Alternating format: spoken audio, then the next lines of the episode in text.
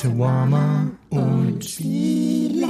Hallo und herzlich willkommen zur 34. Folge von Shawarma und Spiele. Heute soll es um Christ-Influencer gehen und um die E3 2019. Auf welche Spiele freue ich mich am meisten? Und wer ist mein persönlicher Gewinner der E3 2019? Ich habe es ja in den letzten Folgen mehrfach angekündigt, mehrfach angedeutet und erklärt. Jetzt ist es passiert. Ich habe jetzt keine neue Folge rausgebracht letzte Woche, weil ich einfach kein Thema hatte, über das ich hätte reden können wollen. Ich hätte über Tschernobyl reden können, aber dann dachte ich mir, nee, ich möchte lieber mich auf Spiele fokussieren. Aber ich hatte, ich habe einfach nicht die Zeit gefunden, irgendein neues Spiel ausführlich zu testen, ausführlich mehr anzugucken. Und ich stecke auch gerade mitten in der Prüfungsvorbereitung, weil das Semester neigt sich jetzt dem Ende. Und da habe ich dann einfach gesagt, ich setze jetzt das Wochenende aus und guck dann einfach, ob ich dann das Folgewochenende irgendetwas zu erzählen habe, Lust habe, irgendwas zu erzählen, weil ich finde es immer äußerst schwierig, wenn ich nichts zu erzählen habe, mir irgendwas aus den Fingern zu saugen. Ich glaube, das merkt man als Zuhörer natürlich, ob ich jetzt einfach nur einen Podcast aufnehme, um einen Podcast aufzunehmen, oder ob ich wirklich Bock hab, über die Themen zu reden. Und deswegen dachte ich mir, ich setze einfach aus. Und es kann auch gut sein, dass ich das nächste Wochenende keine neue Folge rausbringe, weil ich über beide Ohren mit den Grundlagen des Webs beschäftigt bin, wie funktioniert Internet, weil ich über beide Ohren damit beschäftigt bin, herauszufinden, was die Strukturen und Funktionen von Massenmedien sind und was die mediale Kommunikationswissenschaft damit zu tun hat. Denn darum wird's gehen in meiner Prüfung. Und ja, Augen zu und durch, denke ich. Einfach mal die Arschbacken zusammenkneifen und das Ganze durchbrettern, sich in die Gehirnwindungen reinwemsen, das ganze Wissen, dann rauskotzen und gemütlich ein bisschen Mario Maker 2 spielen, denn das kommt kurz vor meiner Prüfung raus. Ich werde es mir dann holen und da freue ich mich einfach riesig, nach meiner Prüfung einfach ein bisschen Mario Maker 2 zu zocken, zu entspannen, abzuschalten, Gumbas platt zu hüpfen und Schildkröten zu massakrieren und als Klempner einfach mal so richtig schön zu eskalieren. Darauf freue ich mich schon sehr.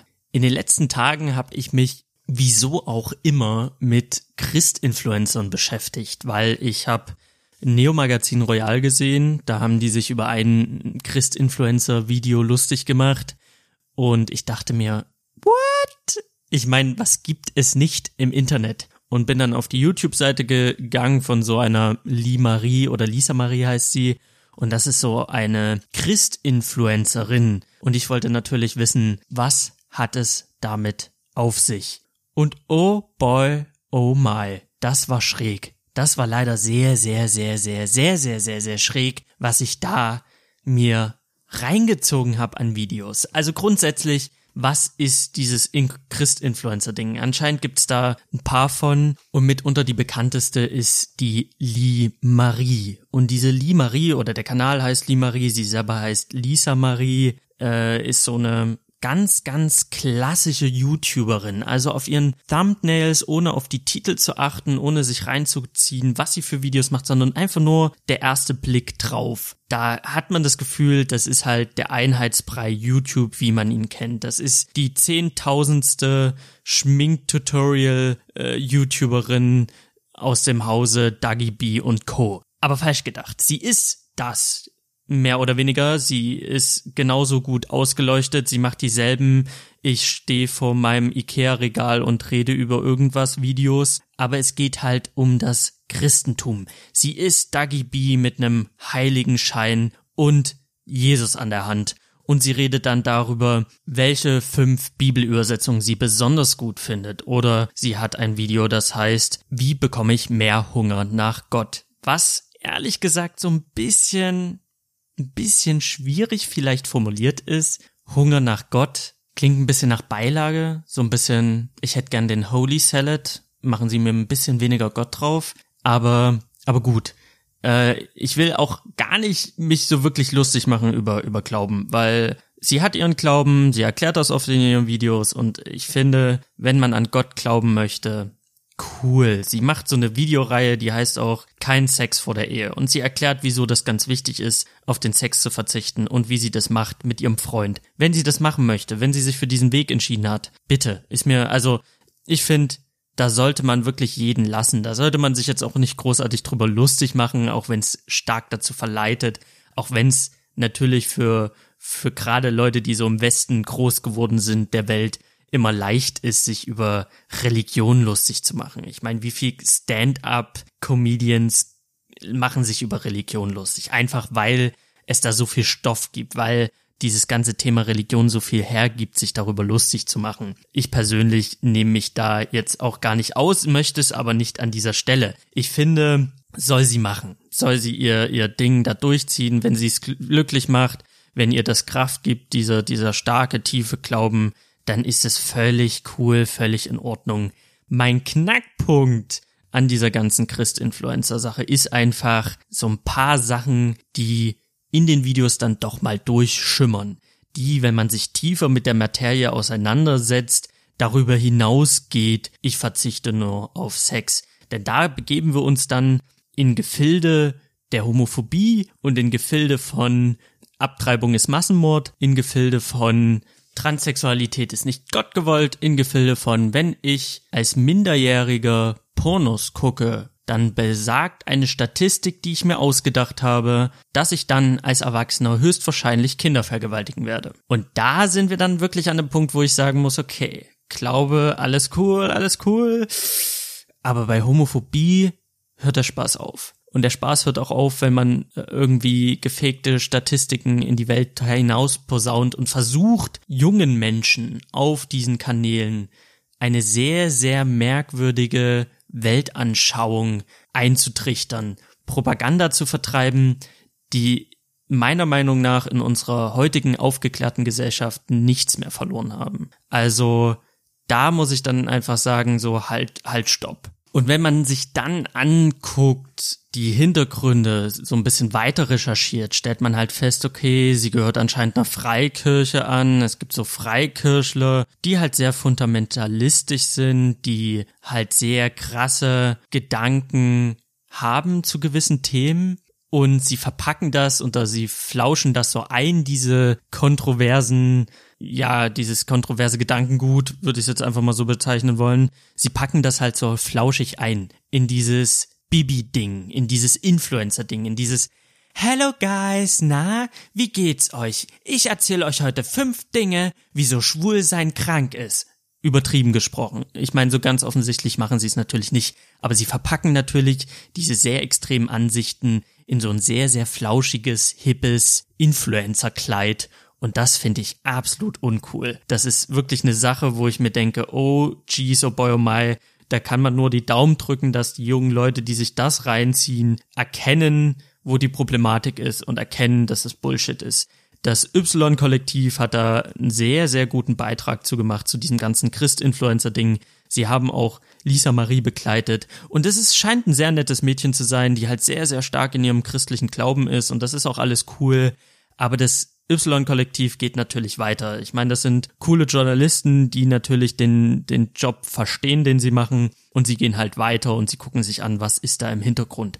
Wofür, für welche Organisation arbeitet diese Lee Marie? Und dann kommt man halt auf Gavici, Avicii, irgendwie Vici. Das ist halt so eine so ein Kanal, der dieses ganze Christ-Influencer-Ding so bündelt und der halt die frohe Botschaft über YouTube verbreitet. Und auch da muss ich wieder sagen, an sich, ja komm, ist halt Glaube, ist alles, alles cool soweit.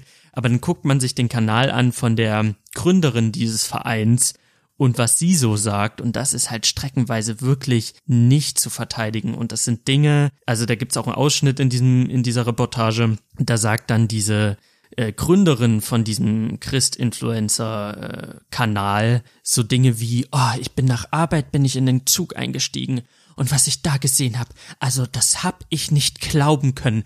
Und ich denke mir so, wow, shit, fuck, hat da irgendjemand in die, in dem Moment äh, auf irgendeinen Sitz geschissen? Das wäre halt wirklich mal so eine Sache, äh, so, ein, so ein kleiner Aufreger. Aber nein, sie hat einfach nur zwei Männer gesehen, die sich geküsst haben. Und sie redet darüber, als wäre es das Abartigste, was sie in ihrem Leben jemals gesehen hat. Oder wie sie in der Schlange stand und in dieser Schlange stand eine Transfrau und ich wusste gar nicht, was ich sagen soll. Was ist das? Ist sie jetzt ein Er? Ist das ein Sie? Also so richtig abwertend, richtig widerlich, wie sie darüber redet. Und das Y-Kollektiv konfrontiert natürlich dann auch die Limarie mit dieser ganzen Thematik, Homophobie unter anderem.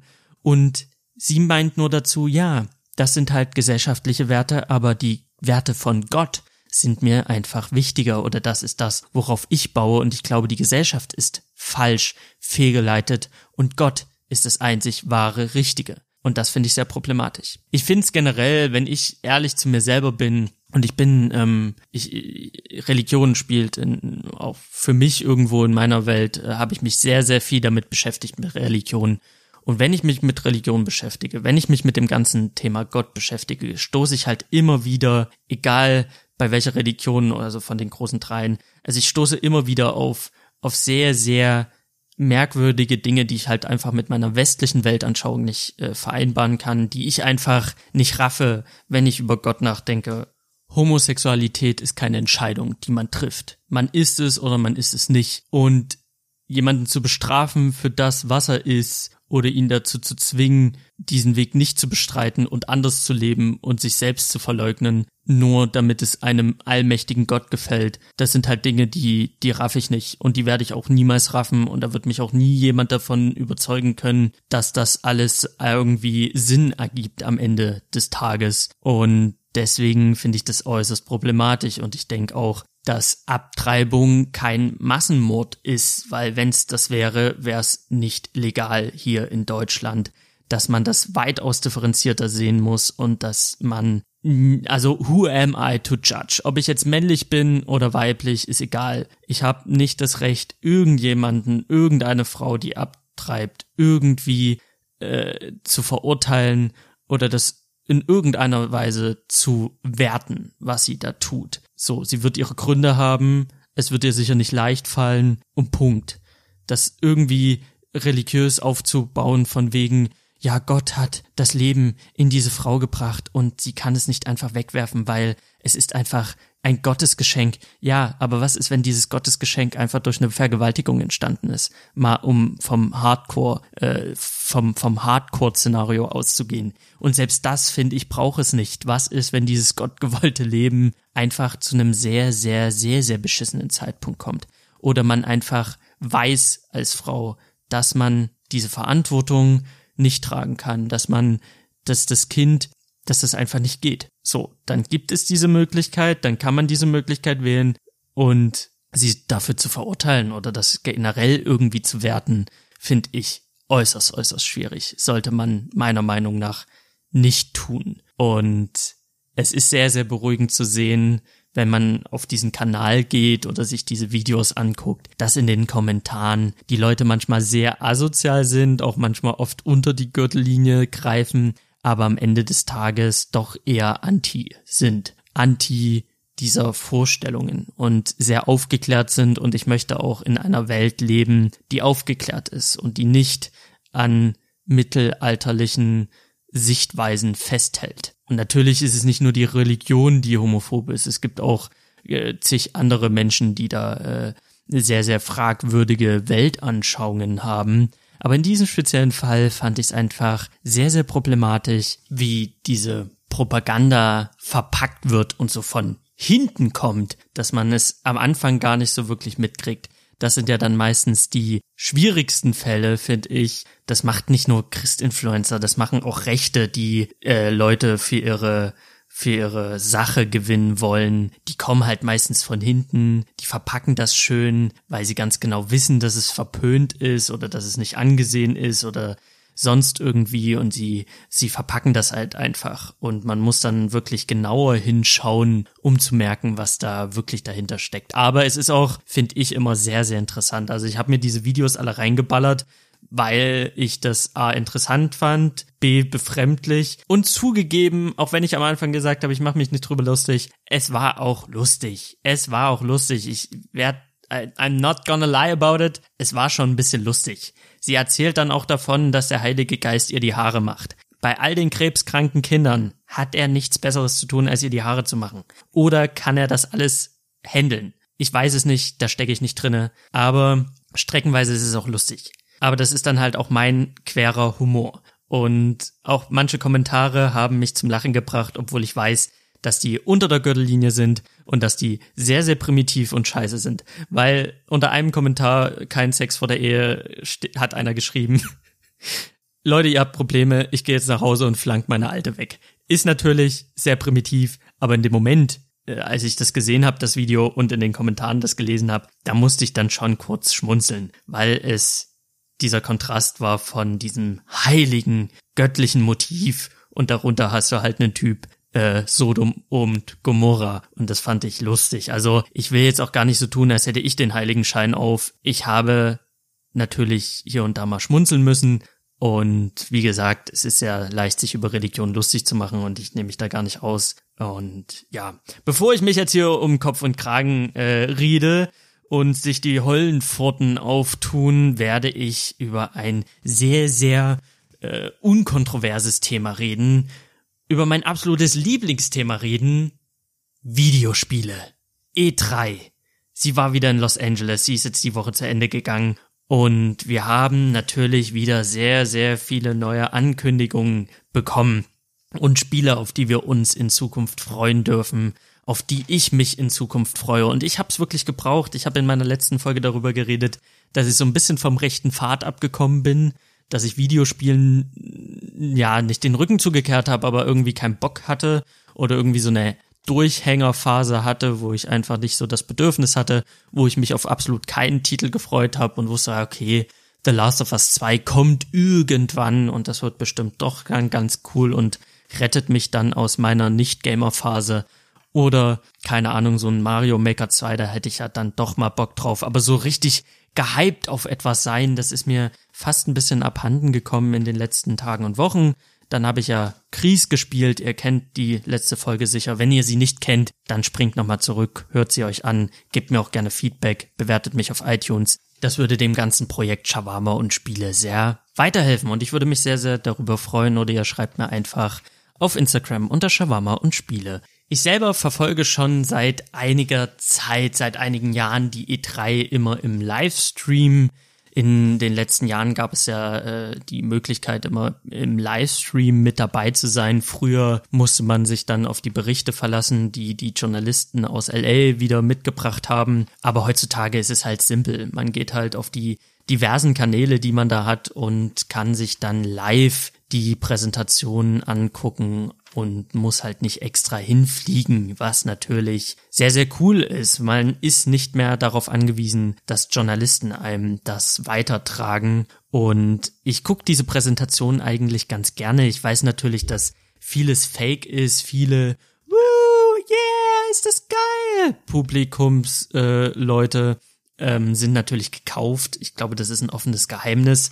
Also wenn da jemand irgendwie sagt, und hier haben wir das neue Spiel Fahrt. Sind alle so, yeah, yeah. Das sind natürlich Leute, die wurden eingekauft, weil keiner interessiert sich für Fahrt und niemand kennt Fahrt und trotzdem rasten alle aus. Für mich ist das so ein bisschen gleichzusetzen mit Wrestling. Ich kann mit Wrestling nichts anfangen, aber ich glaube, Wrestling-Fans, wenn ich das so richtig verstanden habe, die wissen ganz genau, dass das alles fake ist und trotzdem lassen sie sich davon mitreißen. Und für mich ist das die Präsentation von der E3. Ich weiß natürlich, dieses ganze Fangehabe ist fake. Die Präsentationen sind durchgetaktet, die wurden ja mehrfach geübt und auch die Leute, die da zu Wort kommen, zum Beispiel bei Bethesda und erzählen, ich bin Gärtnerin, ich bin Arzthelferin und am liebsten spiele ich die Elder Scrolls, ist natürlich alles, ich, ich glaube da nicht wirklich dran. Aber ich lasse mich davon mitreißen. Das ist mein, mein Wrestling. Ich weiß, dass es fake ist und trotzdem stehe ich auf dieses Zelebrieren von Videospielen und ich feiere das auch und ich gucke diese Präsentation immer sehr, sehr, sehr, sehr gern. Die letzten Jahre habe ich mich immer sehr, sehr auf die Sony-Präsentationen gefreut, weil die waren immer, finde ich, besonders imposant und ich fand auch die Ankündigungen waren immer sehr, sehr krass. Also man hat immer gesagt, so Sony hat die E3 gewonnen. Also das hat man in den letzten Jahren sehr, sehr oft gehört. Sony hat die E3 gewonnen, weil die haben die beste Präsentation abgefeuert und die besten Titel in petto gehabt. Also für mich war einer der phänomenalsten Sachen, zum Beispiel die Ankündigung von God of War, dem neuen, mit dem Orchester. Und dann hat man Kratos gesehen. Ich fand das einfach unfassbar gut alles. Und Sony hat immer abgeliefert die letzten Jahre. Und als ich dann gehört habe, dass Sony nicht mit dabei ist, äh, hat die E3 2019 so schon ein bisschen an Wertigkeit für mich verloren. Also an, an Interesse habe ich auf jeden Fall ein bisschen verloren, dadurch, dass ich einfach wusste, okay, Sony ist halt nicht mit am Start. Anscheinend wird es nicht so prall. Und ich muss auch im Rückblick sagen, die E3 2019 war jetzt nicht so mega fett, dass irgendwie mein Hirn explodiert ist, wie es vielleicht in anderen Jahren war, wo ich mir dachte, boah, shit, das ist ja sowas von lit. Es war schon cool, es gab ein paar Titel, wo ich diesen mind-blowing Effekt hatte, aber es war halt nicht so überschwänglich. Ob das an dem Fehlen von Sony lag, weiß ich jetzt nicht. Aber es war alles so, hm, also ich fange auch immer mit den Sachen an, die ich so, ja, ganz nett fand und steigere mich dann zu den Sachen, die dann halt mein Mind geblowt haben. Und deswegen fangen wir mit EA an, weil EA fand ich ein bisschen lame. B5 neue Maps angekündigt, es geht so mehr in die Pacific-Richtung, was ich an und für sich sehr cool finde. Ich spiele aktuell Battlefield 5 nicht einfach, weil ich es tot gespielt habe. Nach 150 Spielstunden ist es halt einfach ausgelutscht, die ganzen Maps. Es sind nicht so viele es gab keine, keinen neuen Content, es stagnierte im Content und deswegen habe ich nach 150 Stunden einfach keinen Bock mehr gehabt, was ja natürlich 150 Stunden eine Menge Zeit ist für mich als Spieler, der jetzt nicht so viel Zeit in Spielen generell im Schnitt äh, investiert. Bei einem Battlefield 5 ist auch 150 Stunden im Vergleich zu Battlefield 3, da hatte ich so 350 Stunden auch jetzt nicht die Welt. Einfach weil da so ein bisschen, bisschen der Content gefehlt hat. Und jetzt kommen sie mit neuen Maps, sie kommen mit Pacific um die Ecke und ich fand's cool, weil genau das brauchst und wenn diese Map, Maps dann erscheinen, steige ich auf jeden Fall wieder ein. Dann werde ich auf jeden Fall wieder Battlefield spielen und mir das alles angucken. FIFA 20 will, kann ich nichts sagen, will ich nichts sagen. Es ist halt FIFA. Es ist FIFA, es juckt mich genauso wenig wie real existierender Fußball. Jedi Fallen Order, da haben ganz viele sehr viel drauf gehalten, weil es war mal wieder ein Star Wars, was äh, offline spielbar ist, was ein Singleplayer hat oder was sich auf Singleplayer fokussiert. Ich habe es mir dann angesehen und es sah so ein bisschen aus wie eine Mixtur aus Tomb Raider Uncharted und Wall Run von ähm, wie hieß es Titanfall. Und da dachte ich mir, ja okay, ähm, sieht nett aus, sieht aber nicht nach einem Titel aus, auf den ich mich übelst hart freue und für den ich 70 Euro auf die Theke lege. Also aktuell sieht's nicht danach aus. Das ist so ein Titel, wenn er irgendwie 30 kostet, nehme ich ihn mit, spiele den am einem Wochenende durch und dann hat sich das. Das ist so ein kurzweiliger Spaß. Es sieht sehr kurzweilig aus, es sieht unterhaltsam aus, aber es sieht jetzt nicht danach aus, als wäre es der Überbrecher für mich. Dann kam Microsoft und Microsoft hatten die Chance, ohne die direkte Sony-Konkurrenz richtig hart abzufeuern. Und das haben sie ein bisschen verpasst, meiner Meinung nach. Also sie haben Gears 5 ange angekündigt. Ich bin nicht der allergrößte Gears of War-Fan, aber ich finde Gears of War immer sehr, sehr schöne, kurzweilige Action. Ich habe alle Teile gespielt, ich hatte mit allen Teilen Spaß, aber nicht mehr als 10 Stunden. Die du halt weg, die sehen cool aus, es macht Laune und gut ist. Es ist aber auch wieder kein Titel, der meinen Kopf zum Explodieren bringt. Und Lego Forza fand ich eine sehr, sehr witzige Idee, aber ist jetzt auch nicht der große Bringer. The Elden Ring, das ist ein Spiel von ähm, Miyazaki-san, also der Typ, der für Dark Souls zuständig ist oder der uns Dark Souls gebracht hat und Bloodborne. Und er hat jetzt mit George. R. Martin ein Spiel in petto, das heißt Elden Ring. Und ich finde, der Hype vorher und der Hype, der gerade stattfindet, ist für mich nicht so wirklich nachvollziehbar. Ja, wir wissen, dass der Mann mit Dark Souls uns was Unglaubliches gegeben hat und auch der Elden Ring soll so ein bisschen in die Dark Souls Richtung gehen.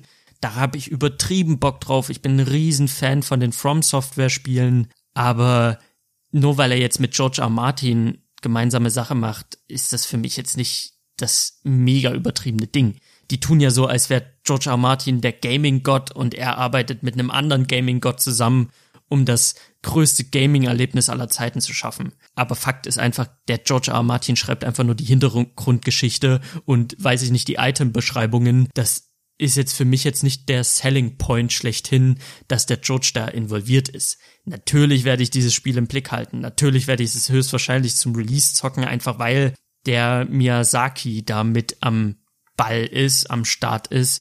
Aber George R. R. Martin ist da ganz sicher nicht das Verkaufsargument, nur weil er da sich die Hintergrundstory für ausgedacht hat.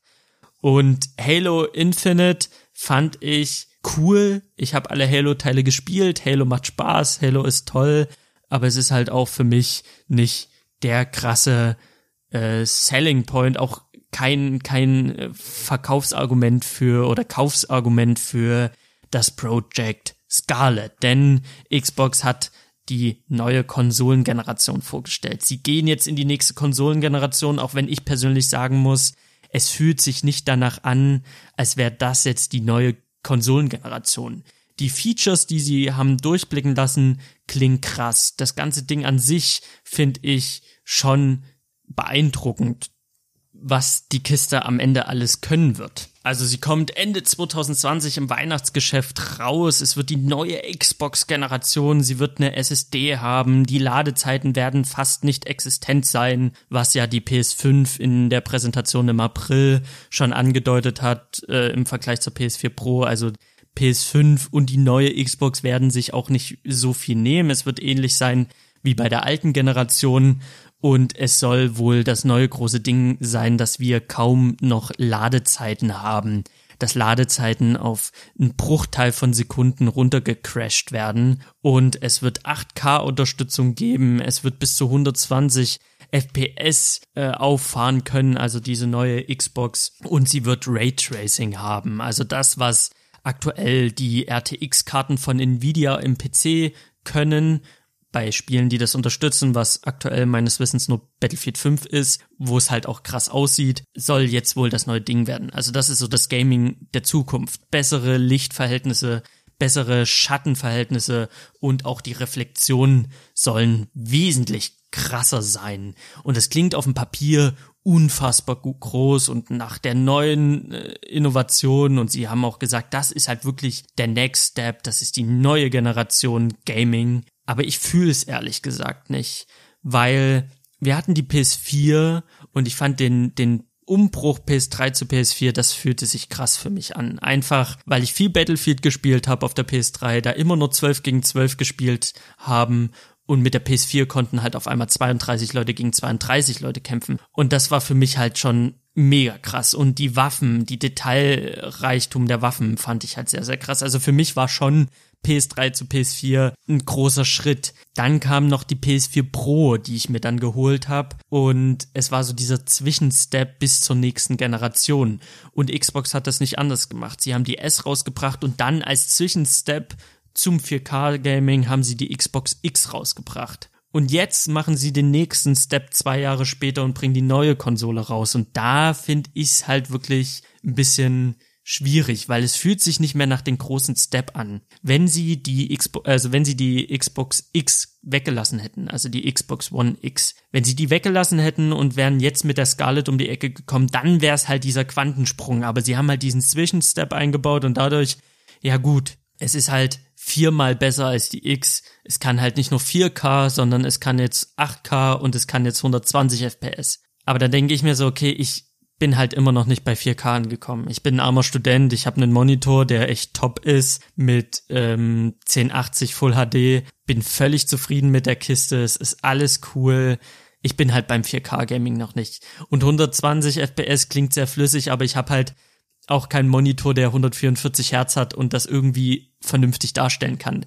Also ich bin, was das Ausgabegerät an, angeht, bin ich noch gar nicht an dem Punkt und ich habe eine Pro zu Hause und nutze sie gar nicht das so aus, wie sie genutzt werden könnte. Ich werde auch die PS5 jetzt nicht auf Anhieb völlig ausnutzen können mit 4K und allem drum und dran. Also ich glaube nicht, dass ich mir jetzt in Zukunft oder dass ich in Zukunft da so mega aufrüsten werde. Und genauso verhält sich halt mit der Xbox. Die wird kommen, aber selbst eine X wäre für mich schon zu viel Power für das, was ich am Ende nutze. Zu krasse Power. Es wäre schon, ich kann ja schon die X nicht zu 100 Prozent voll ausreizen, geschweige denn werde ich eine Scarlett zu 100 Prozent ausreizen. Natürlich kaufe ich mir vielleicht die neue Generation, ob es jetzt die PS5 wird, es wird höchstwahrscheinlich die PS5, die so ähnlich sein wird wie die Scarlett, dann werde ich natürlich aufrüsten, dann werde ich mir den neuen Monitor holen, aber das ist so, so eine krasse Zukunftsmusik, dass ich natürlich erstmal eine Konsole kaufe mit der Zocke und die nicht zu 100% ausreize oder nicht zu 100% das raushole aus der Konsole, was sie kann, einfach weil mir auch das Ausgabegerät fehlt. Und ich glaube, das geht ganz vielen so, ganz viele Gamer, die auch eher casual unterwegs sind, ob die jetzt äh, sich da so stark ein drauf rubbeln, ähm, weiß ich nicht. Also ich hoffe, ihr wisst, was ich damit meine. Es fühlt sich nicht an wie der neue große Step, sondern es fühlt sich an wie ein Update. Ein Update von der X. Und die PS5 ist das Update von der PS4 Pro wie es am Ende sein wird. Vielleicht wird es ja noch mindblowing werden. Ich meine, so viele Infos haben wir bisher noch nicht. Vielleicht werde ich meine Meinung auch äh, in einem halben Jahr ändern müssen, weil wir mehr Infos haben. Aber Stand heute, ja, dann lädt halt so ein Spider-Man keine 15 Sekunden, sondern nur Millisekunden. Cool, cool. Aber es ist jetzt noch nicht so, dass es mir völlig die Birne wegbrettert. Vielleicht kommt das noch. Und Scarlett, ja, ich war jetzt ein bisschen weird. Ich bin jetzt immer gesprungen zwischen PS5 und Scarlett, einfach weil ich diese Konsolen als ebenbürtig jetzt aktuell sehe. Nach den Infos, die wir haben, werden die ungefähr dasselbe können. Die werden sich nicht so viel nehmen, genauso wenig wie die PS4 und die Xbox One sich am Ende des Tages unterm Strich nicht so viel genommen haben. Und das war für mich dann auch so Microsoft. Es gab noch so ein paar Zwischentitel, die da so gedroppt sind. Jetzt nicht bei der Microsoft PK selber, sondern so um E3 drumrum. Ich weiß gar nicht mehr, welche Pressekonferenz das war. Age of Empires 2 in einer 4K-Variante. Age of Empires 2 ist halt lit. So braucht man gar nicht drüber zu diskutieren. Ist Hammer. Ähm, das können die mir, von mir aus können die das noch 15 Mal bearbeiten. Ich würde das Ding immer abfeiern. Age of Empires 2 ist ein zeitloses Spiel. Dann gibt's noch so ein äh, Marvel's Avengers Spiel, hat mich jetzt nicht umgerissen. Lego Star Wars Skywalker Saga hat mich jetzt nicht vom Hocker gerissen. Es gab eine Ubisoft-Präsentation, da haben sie Watch Dogs Legions, also Watch Dogs 3 vorgestellt, was ich sehr, sehr interessant fand. Ich fand die anderen beiden Teile nicht so fett, hab sie auch nicht gespielt, hat mich nicht so interessiert. Das Legion finde ich dann schon interessant, weil London als Setting hat mir sehr gut gefallen. Das, was ich von London gesehen habe, kann ich mit meinen realen Erinnerungen an London gut verknüpfen. Also es kam, viele Stellen kamen mir einfach bekannt vor. Und ich finde diese Idee, dass man theoretisch, wie sie es am Ende jetzt machen werden, weiß ich nicht, jeden NPC steuern kann oder nehmen kann, rekrutieren kann, finde ich nett. Also es wirkt so ein bisschen wie ein Watch Dogs mit Pokémon-Charakter. Du hast halt verschiedene NPCs, die da rumlaufen und du kannst die halt dann so rekrutieren, sozusagen fangen und jeder hat so seine eigene Eigenschaft und du stellst also dein kleines Pokémon-Team aus Menschen zusammen. Finde ich, ist eine sehr, sehr nette Idee. Aber damit war bei Ubisoft auch alles gesagt. Also die Präsentation hatte unterm Strich für mich nur Watch Dogs parat, auf das ich mich jetzt freue. Aber ansonsten war es jetzt nicht die krasse Offenbarung. Bethesda war natürlich wieder am Start und die haben mich am Anfang echt überrascht mit Fallout 76. Ich habe mir das Spiel nicht geholt, weil ich gehört habe, da gibt's halt keine NPCs. Und ich bin ein riesen, riesen Fallout-Fan. Ich liebe den Soundtrack, ich liebe das Spiel an sich. Ich habe Fallout New Vegas, Fallout 3, Fallout 4, das habe ich bis zum Abbrechen gezockt, immer und immer wieder durch, auf verschiedenen Varianten. Fallout 4 musste sich viel Kritik anhören, aber am Ende habe ich es genauso geliebt wie New Vegas, wie Fallout 3. Ich bin ein riesen Fallout-Fan. Und 76 klang erst geil, dann habe ich halt gehört, es gibt halt keine NPCs, hab die Finger davon gelassen und hab dann halt sehr, sehr schnell durch Testberichte mitgekriegt, das Spiel war eine absolute Nullnummer. Das wurde so an die Wand gefahren wie kein anderes Bethesda-Spiel und sie haben das thematisiert, was ich gut fand, was ich ähm, eine sehr, sehr gute Entscheidung fand. Sie haben sich auf die Bühne gestellt oder Todd Howard hat sich auf die Bühne gestellt und hat gesagt, okay, wir haben Kritik bekommen, die Kritik war gerechtfertigt, hier habt ihr Wastelands. Und er kündigt den DLC an, der kostenlos ist für alle Besitzer des Spiels. Und diese, diese Erweiterung kommt Ende des Jahres und dort sieht man, es gibt menschliche NPCs in dieser Spielwelt, mit denen man interagieren kann, mit denen man reden kann. Man hat sogar eine Sprachauswahl, also man kann dann wieder Entscheidungen treffen in den Dialogen, was man dem NPC sagen möchte. Man kann sich, so wie es aussah, wieder für Fraktionen entscheiden, was sehr, sehr wichtig ist, finde ich, für Fallout, was Fallout einfach ausmacht. Und das gepaart mit diesem Online-Ding fand ich mega. Also diese Ankündigung, da habe ich für mich entschieden, wenn sie das wirklich so umsetzen, wie sie es mir hier gerade zeigen, dann ist Fallout 76 safe gekauft. Ich meine, es kostet ja nicht mehr viel, es wird einem ja schon seit Release hinterhergeworfen. Und wenn's man, wenn man es mir nochmal hinterherwirft, werde ich es auf jeden Fall auffangen und eine Runde spielen, weil es gibt halt jetzt NPCs und ich glaube auch, sie, oder das, da, da vertraue ich auch ein bisschen auf Bethesda, sie werden in Zukunft daran arbeiten, dass sie diese Katastrophe so ein bisschen beheben. Es ist ja auch, auch so ein Games at Service Ding, also sie, sie versuchen ja irgendwie daran zu arbeiten und äh, dem, der Kritik irgendwie oder den Kritikern gerecht zu werden und das finde ich eine schöne Sache.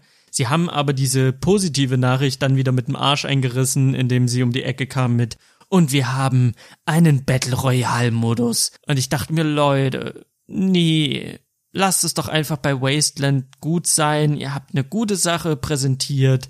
Und der Battle Royale Modus so war schon wieder so, oh nee, mm, unangenehm. Das war so dieses, dieser Funken zu viel, den man nicht braucht, wie der Onkel beim Grillfest, der sagt, oh ja, es ist egal, woran du glaubst, es ist egal, ob du schwul bist oder transsexuell, Hauptsache du bist kein Jude. Und es ist so, mm, der letzte Satz, das letzte bisschen, das ist das, was gar nicht geht. Mm.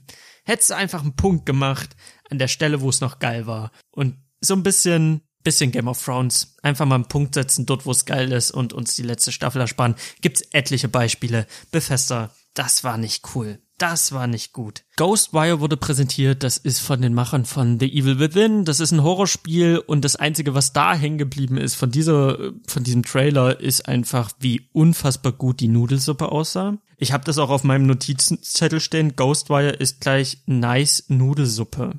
Mehr ist nicht hängen geblieben. Also wird auch nicht so mein Spiel sein. Doom Eternal habe ich einfach als Notiz stehen, ist gleich Bock.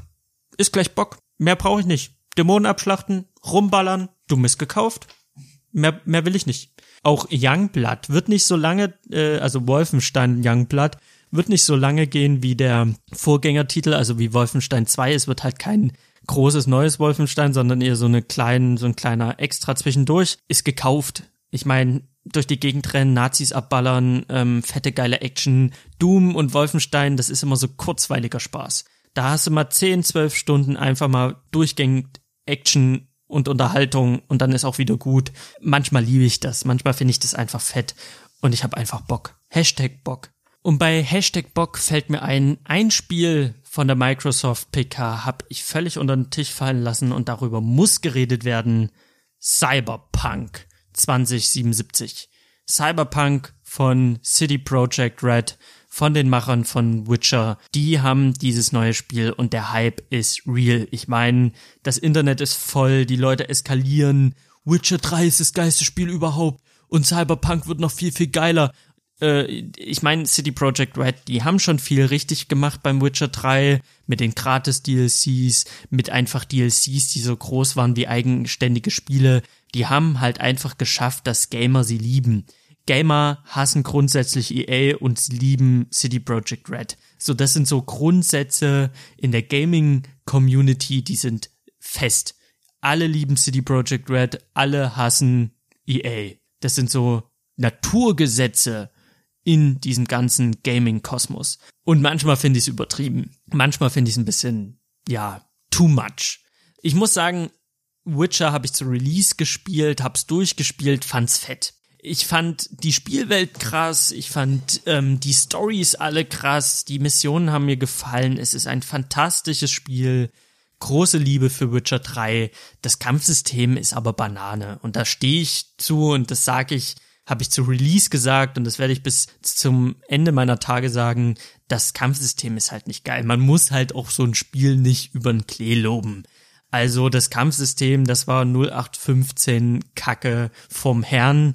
Und gerade ich, der vorher im Bloodborne durchgespielt hat, bevor ich mir Witcher gegönnt habe, äh, da war das natürlich alles so ein bisschen, hm, ja, also das, das Spiel ist längst nicht perfekt und längst nicht das krasseste überhaupt. Und ich freue mich riesig auf Cyberpunk. Cyberpunk, das Setting gefällt mir, das, was ich bisher gesehen habe, gefällt mir. Und ich glaube auch, was die Story angeht, werden die da ordentlich abliefern. Die werden ein sehr, sehr gutes Spiel bringen. Die werden ein sehr, sehr gutes Produkt bringen. Aber es wird am Ende halt auch nur ein Spiel auch wenn ich mega hart Bock habe, auch wenn ich es kaum erwarten kann, dieses Spiel zu spielen, es wird am Ende nur ein Spiel sein. Dieses Spiel wird Fehler haben, dieses Spiel wird den einen oder anderen Bug mit sich bringen, dieses Spiel wird nicht perfekt sein. Das geht auch gar nicht. Und das sollte man sich immer vor Augen führen. City Project Red, das ist ein Entwicklerstudio, die sind ambitioniert, die sind leidenschaftlich, das sind auch coole Typen, so das, was man so mitkriegt aber es sind halt am Ende nur Menschen, die ein Spiel machen, das Fehler haben wird und das am Ende auch nur ein Spiel ist. Im besten Fall ein gutes Spiel, mit dem wir sehr, sehr viel Zeit verbringen, aber ich würde halt also diesen Überhype finde ich manchmal ein bisschen schwierig. Also gerade wenn man so auf Seiten geht wie Nine Gag. Ja, da wird sich über alles lustig gemacht, was irgendwie mit, mit ähm, dem ganzen Gender in Anführungsstrichen Wahnsinn zu tun hat. Da gibt's einen Haufen Memes von wegen, äh, es gab früher nur zwei Gender, Male und Female und äh, ich, I'm, I'm consider myself a Helicopter oder was es da nicht alles so für, für Unfug gibt und für Blödsinn gibt oder für Witze darüber. Und diese ganze Community Nine Gag macht sich ständig darüber lustig und dann kommt City Project Red um die Ecke und sind so, ja, du kannst einen Transgender-Charakter spielen und du musst dich nicht für Female oder Male entscheiden und da reiben sich dann auf einmal alle die Nippel. Dann ist es auf einmal cool. Dann sind alle so, oh, die haben wirklich an alles gedacht. Oh, das ist so geil. Oh, City Project Red. Mm, gib mir die volle Dröhnung. Gib mir, gib mir alles, was du hast. Und da denke ich mir dann so, Leute, okay, also calm your titties. Man muss die jetzt auch nicht in den Himmel loben. Und auch mit Keanu Reeves. Keanu Reeves ist cool. Wir mögen alle Keanu Reeves. Der ist ein sympathischer Dude. Aber die haben ja da alle getan, als hätten die irgendwie Jesus himself ins Spiel gebastelt und dann irgendwie aus dem Himmel auf die PK-Bühne gezerrt. Also das fand ich dann alles so ein bisschen too much. Leute, versteht mich nicht falsch. Ich freue mich auf Cyberpunk, aber Count Your Titties. Es kann immer noch sein, dass das Spiel scheiße wird. Nur weil der Witcher 3 geil war und das, was wir bisher von Cyberpunk gesehen haben, gut aussah, heißt das noch lange nichts. Wir können einen Downgrade bekommen, wir können, wir können eine scheiß Story am Ende bekommen, durch die niemand durchblickt. Das kann alles passieren. Das Spiel ist Stand heute noch nicht safe ein Meisterwerk. Das werden wir alles noch sehen. Also entspannt euch. Guck mal erstmal, was so passiert. Das ist meine Meinung zu Cyberpunk. Und wo wir gerade über Dinge reden, über die ich mich freue, Nintendo. Die Nintendo PK. Das war persönlich mein Highlight. In den letzten Jahren hat für mich Sony immer gewonnen, die E3. Für mich hat diesmal Nintendo gewonnen. Ich bin kein Nintendo-Fanboy. Es gibt ja so Leute, die, die lieben Nintendo über alles, die zocken nur Nintendo-Spiele, die zocken nur Nintendo und die haben Nintendo schon zu Wii-Zeiten verteidigt bis aufs Blut und die sind halt so diese Hardcore-Nintendo-Fans und alles, was Nintendo macht, ist geil, bin ich längst nicht der Meinung. Ich bin nicht der große Nintendo-Fanboy und jeder, der mich kennt, weiß, dass ich lange Zeit mit Nintendo auch nicht so viel am Hut hatte. Aber die Switch ist schon so mit meine Lieblingskonsole. Einfach, weil sie alles so ein bisschen geiler macht, dadurch, dass sie portable ist. Ich bin sehr, sehr viel an meiner Switch und auch die PK habe ich geguckt und nebenbei habe ich auf meiner Switch Sif gespielt, weil ich einfach die Switch über alles liebe. Das ist so, Nintendo kam mit der Switch um die Ecke und hat einfach so viel gewonnen für mich persönlich. Und ich freue mich sehr, sehr auf Switch-Titel, auf Futter für meine Switch, weil ich gerne im Bett liege und einfach Switch spiele, weil ich oft im Zügen sitze stundenlang und Switch spiele, weil ich einfach, ich liebe diese Konsole. Und ich bin ehrlich, ich war nie großer Nintendo-Fan, bis die Switch kam. Und seitdem bin ich schon sehr überzeugt von den Produkten, die die mir so vor die Füße werfen. Und deswegen habe ich viel von der Nintendo PK erwartet und ich wurde nicht enttäuscht. Und das ist schon sehr, sehr groß. Und für mich ist Nintendo der E3-Gewinner. Also für mich persönlich, das muss jeder selber für sich entscheiden. Aber Nintendo. Erstens, sie haben den Mario Maker 2 in der Pipeline. Das ist jetzt weniger E3, aber sie haben da so ein bisschen was noch dazu gezeigt, dass der rauskommt, wissen wir schon eine ganze Weile und er erscheint jetzt am 28. Juni und ich werde da auch eine Folge darüber machen. Und das war für mich immer der einzige Grund, wieso ich auf Wii U Leute neidig war. Ich fand die Wii U als Konsole immer kacke, aber als der Mario Maker kam, dachte ich mir so, hm, würdest du schon gern spielen. Und jetzt kommt's halt für die Switch und ich freue mich riesig. Nintendo fing an und mein erster Gedanke war, damn, du musst ja noch Smash Brothers holen. Kaching. Wieder Geld, was ich schon irgendwie investieren muss bei Nintendo. Dann kam Luigi's Mansion 3 und es machte wieder Kaching. Wieder Geld, was ich an Nintendo abtreten muss, weil ich einfach Bock hab äh, auf, auf Luigi's Mansion. Das sah schon alles sehr, sehr cool aus. Zelda Link's Awakening hat man so ein bisschen mehr gesehen, was man in diesem Spiel alles machen kann, wie das Spiel aussieht. Es ist das Remake von dem Zelda, was 1993 rauskam. Ich habe es gespielt in meinem Spanienurlaub zwei Wochen bevor ich mir die Switch geholt habe. Da hatte ich einen 3DS und ich hatte übelst Bock auf Zelda. Ich hatte übelst Bock auf Breath of the Wild und wie das so ist, wenn man das eine Zelda nicht spielen kann oder den einen Teil der Reihe nicht spielen kann, greift man auf irgendwas äh, anderes zurück, um seine Sucht so ein bisschen zu befriedigen.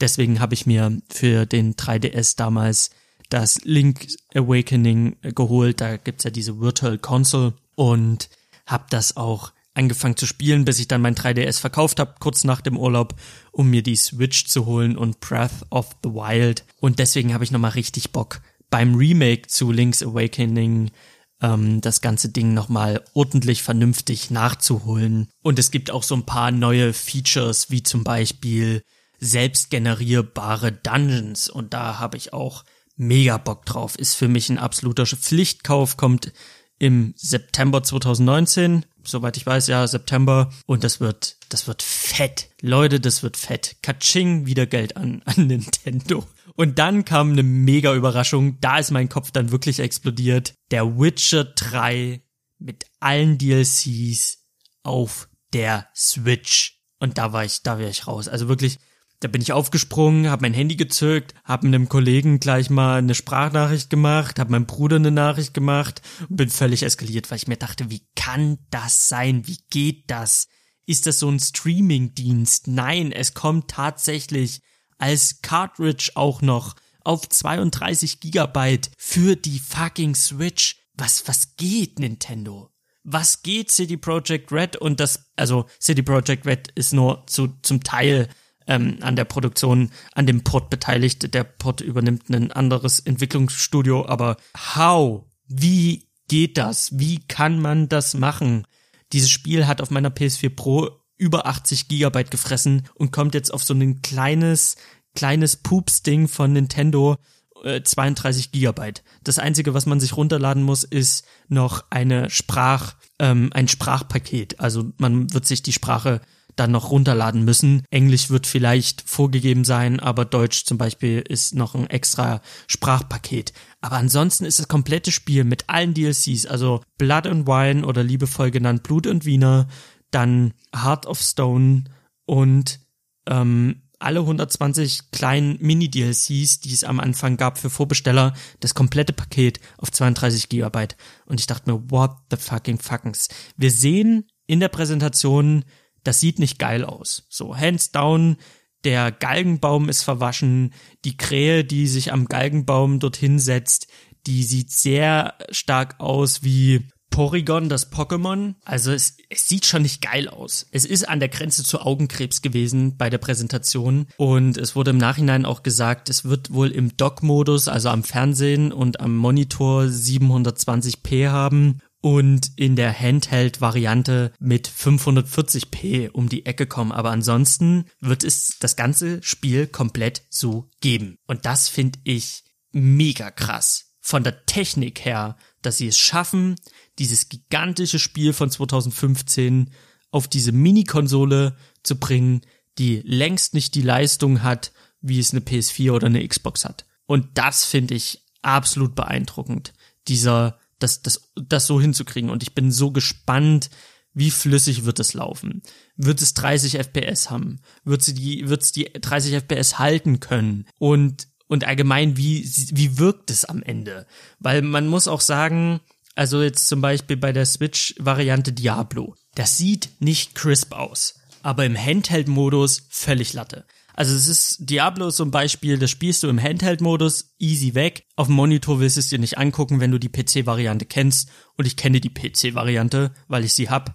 Ähm, das willst du halt nicht äh, auf dem Monitor spielen mit deiner Switch. Und so wird es halt mit dem Witcher sein. Ich habe den Witcher auf PS4 gespielt, ich habe den auf der Pro gespielt mit dem Pro-Update. Das sah schon alles geil aus, das lief ordentlich und das war fantastisch dann will ich nicht mit der Switch-Variante kommen und das dann auf dem Monitor spielen. Da breche ich mir die Augen, da habe ich keinen Bock drauf. Und es ist auch einfach so, ich kann jetzt in diesem Moment mir für 16 Euro den Key holen mit allen DLCs und allem drum und dran für meinen Rechner und kann das Spiel in sehr, sehr schön auf 60 FPS spielen. So, problemlos. Das ist für mich mit dem, was ich hier zu Hause rumstehen habe, möglich. Aber ich werde es nicht tun. Ich werde auf die Switch-Variante äh, warten und wenn es nicht der totale katastrophale Ausfall sein wird, werde ich mir dieses Spiel für die Switch holen, weil die Switch im Handheld-Modus alles geiler macht. Ich habe in meiner Skyrim-Kurzreview drüber geredet, Skyrim für die Switch ist einfach geiler. Macht mir einfach mehr, mehr Spaß. Ich habe es auf der PS4 versucht durchzukriegen, schon auf PS3 habe ich versucht, Skyrim durchzukriegen. Ich habe eine Presseedition Skyrim für die Xbox One habe ich nie durchgespielt. Habe ich nie Bock gehabt, mich zu Hause hinzusetzen und das zu spielen. Es gab immer geilere Spiele. Aber auf der Switch habe ich in Skyrim über 100 Stunden und die habe ich zustande bekommen, einfach weil ich oft im Zug saß. Einfach weil ich oft meine Familie in Dresden besuchen war und dort einfach nichts anderes zum Zocken hatte außer Skyrim. Und habe das Spiel dann halt wirklich ähm, nochmal im Handheld-Modus gespielt und ich fand es einfach so fett, diese gigantische Spielwelt in der Hand zu halten, während ich zum Beispiel im Bett liege und weiß, ich kann jetzt hier diese gigantische Spielwelt erkunden. Und dieser Effekt, den wird's auch beim Witcher geben, nur nochmal in sehr geil, weil ich den Witcher um Längen besser finde als Skyrim. Ich meine, Skyrim ist ein toller, tolles Spiel, aber ich war nie der Elder Scrolls Fan, ich war immer Fallout Fan und bin jetzt nicht so der krasse Skyrim-Typ.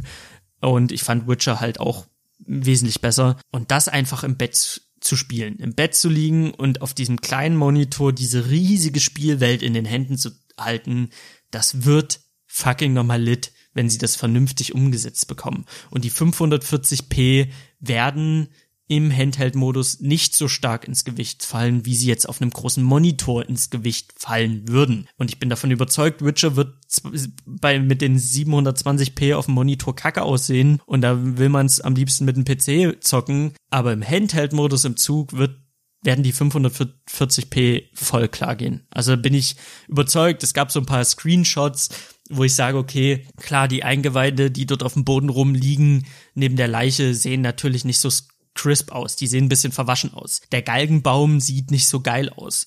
Die Weitsicht wird nicht so geil sein. Die äh, Flora und Fauna wird nicht so imposant sein auf dem Handheld. Und trotzdem werde ich es, glaube ich, spielen, wenn es nicht mit 10 FPS rumwackelt und regelmäßig abstürzt und völlig verbuggt ist, dann wird dieses Spiel definitiv gekauft. Also da das war für mich so nice. Ja, ich finde das Kampfsystem nicht so prall, aber es ist fucking Witcher. Die Geschichte, die Spielwelt und das im Zug, auf dem Klo, im Bett. Leute, ist, ist safe gekauft. Katsching! Wieder Geld an, an Nintendos Konsole, an die Spiele.